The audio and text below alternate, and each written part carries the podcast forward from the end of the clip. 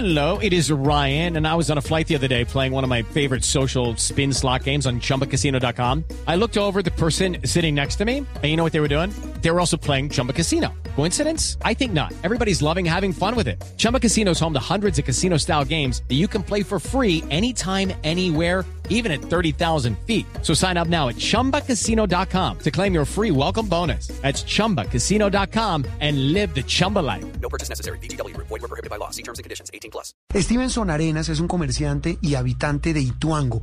Este municipio, repito, es muy bonito, hace un clima maravilloso, he podido estar allá varias veces. Eh, eh, Stevenson, un gusto saludarlo y gracias por atendernos hoy domingo. Buenos días. Muy buenos días, Juan Roberto. Muy buenos días, Juliana. Y gracias por la invitación. Y como lo decía, les hablo desde el municipio de Ituango, eh, llamado Paraíso Escondido, el municipio donde nace y crece la esperanza en el departamento de Antioquia. Cuando dice que es el, el paraíso escondido, yo alguna vez estuve, eh, Stevenson, y me llamó muchísimo la atención, lo comparto con los oyentes y televidentes. Hay, hay, hay más quebradas que habitantes, ¿no?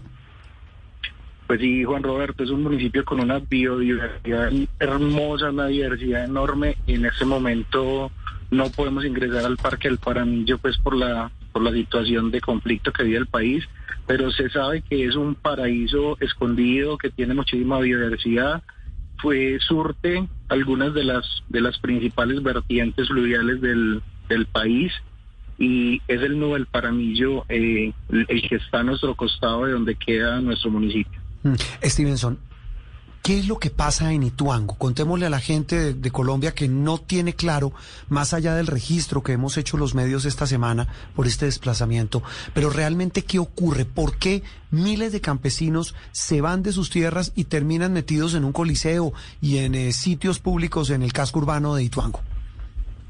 A ver, Juan Roberto, esa pregunta, ¿qué pasa en Ituango? Eh, la pregunta es una pregunta que ha estado redundando en todos los habitantes, los pobladores, de hecho nuestros propios líderes políticos, la administración municipal, el gobierno nacional, el departamento, y nosotros que somos población civil también estamos haciendo la misma pregunta, ¿qué pasa en Ituango?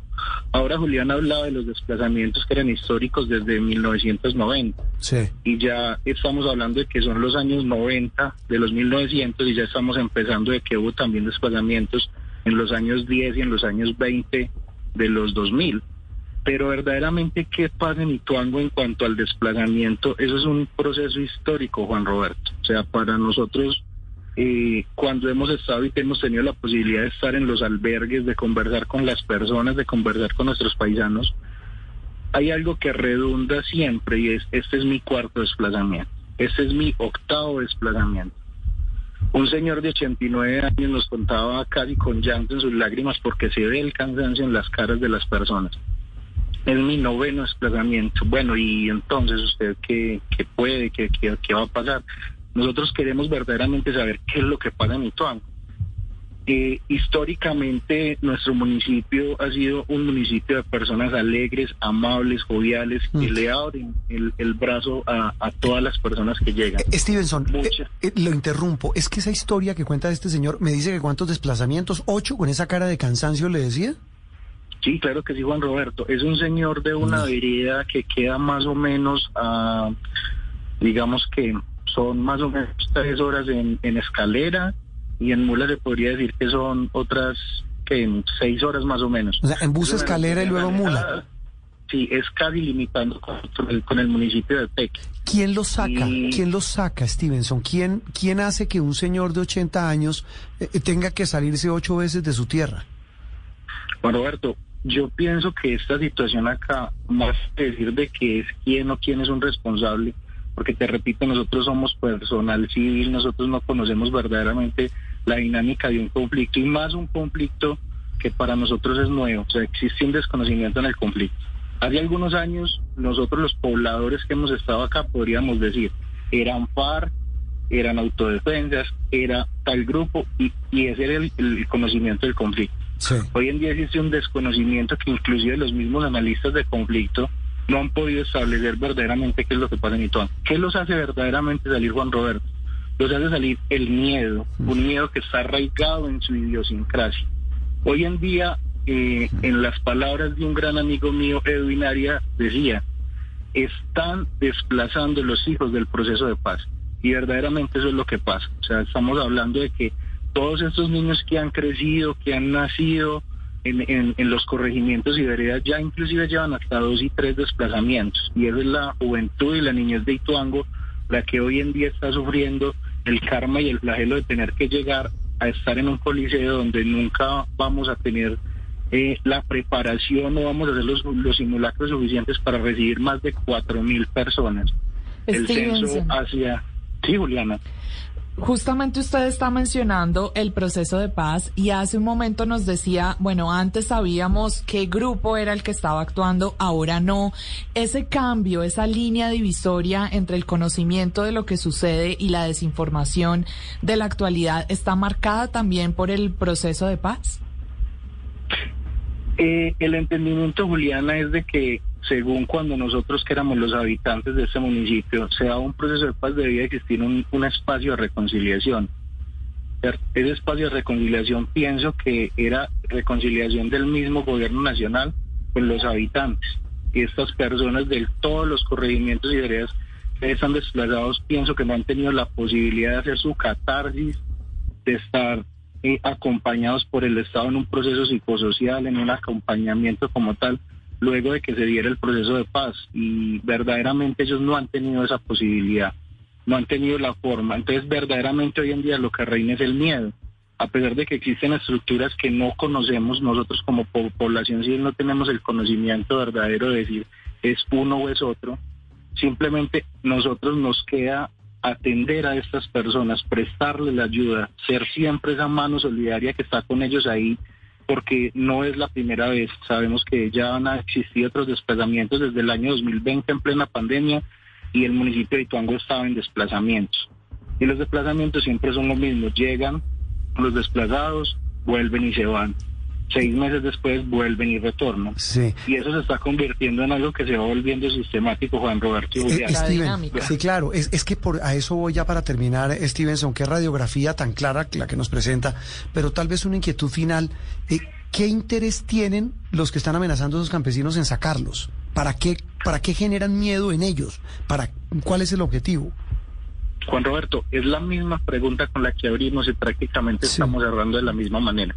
O sea, ¿qué es lo que pasa? O sea, verdaderamente, ¿qué es lo que quieren?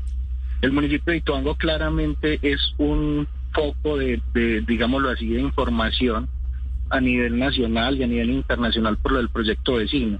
O sea, Ituango se menciona en toda parte, pero verdaderamente hay temas que son muy delicados. Juan Roberto, en ese momento no tenemos vías terciarias.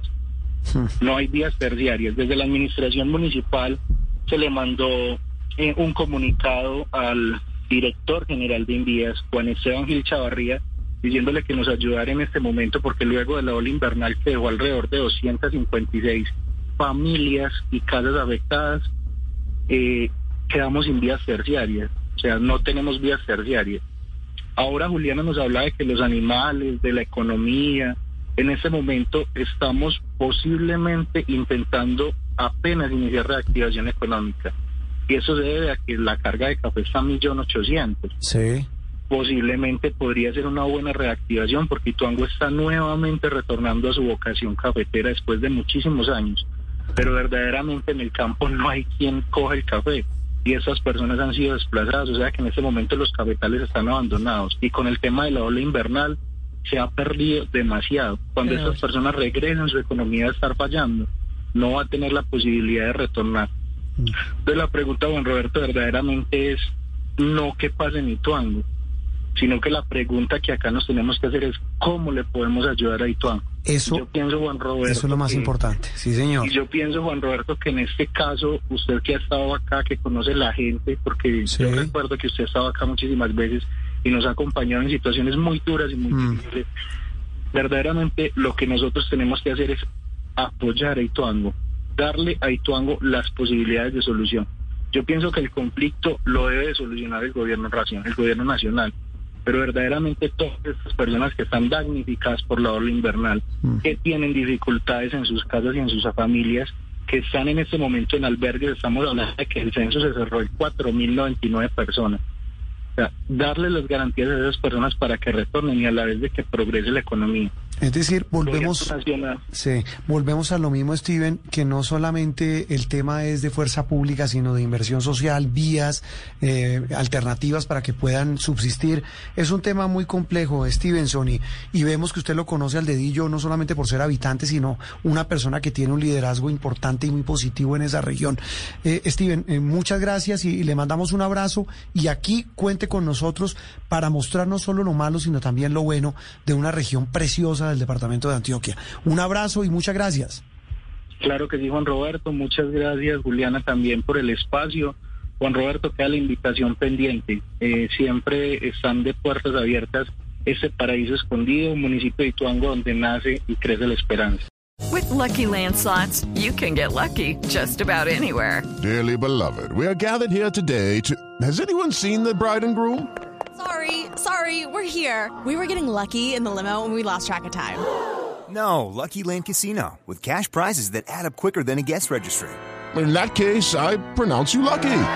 Play for free at LuckyLandSlots.com. Daily bonuses are waiting. No purchase necessary. Void where prohibited by law. 18 plus. Terms and conditions apply. See website for details.